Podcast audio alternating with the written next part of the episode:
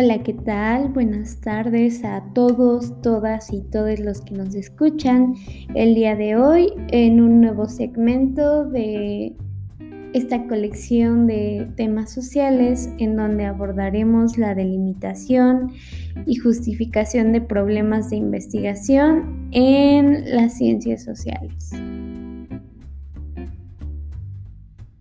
La metodología científica, su primera fase es siempre considerada como un terreno en constante movimiento, que supone una decisión sobre un tema de interés, mientras que por otro lado la justificación es el espacio para argumentar a favor de esta investigación sin importar las motivaciones personales de cada individuo.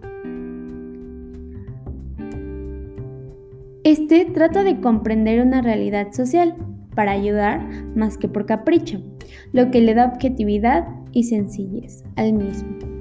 Desde elegir el tema en cuestión se vuelve una delimitación, un proceso algo complicado.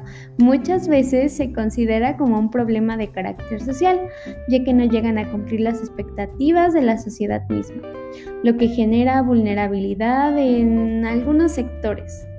Aunque hay algunos casos donde el problema se vuelve o se puede ver de dos o más formas.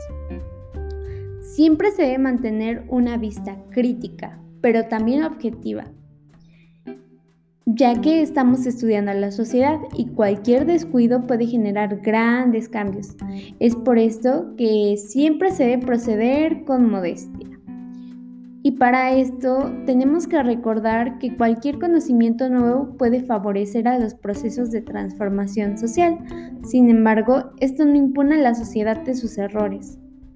Pero sí pueden tocar fibras sensibles de la sociedad misma para generar un cambio.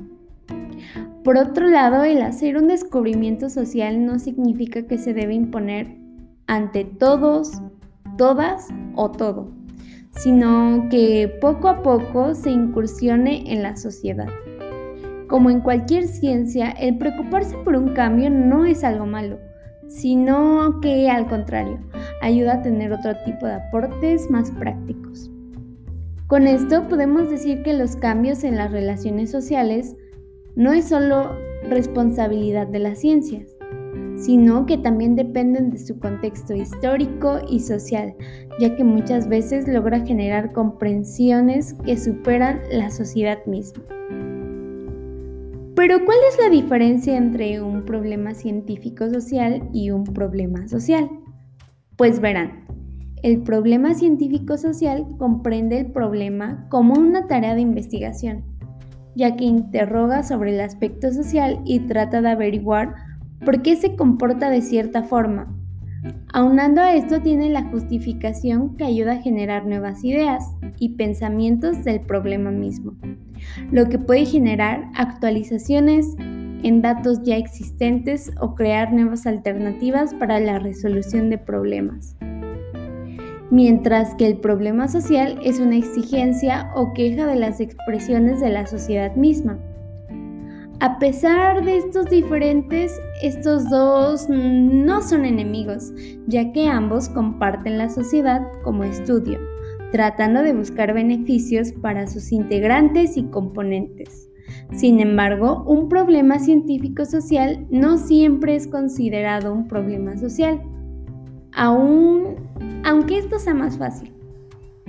No hay que olvidar que para llevar a cabo una investigación, esta tiene que cumplir con cinco pasos.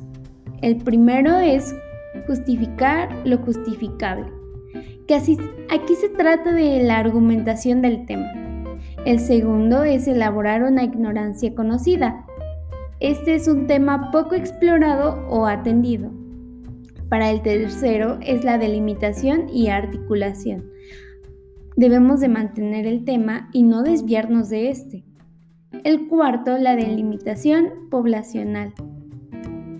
Aquí se debe de tratar qué tipo de personas favorece y a cuáles perjudica.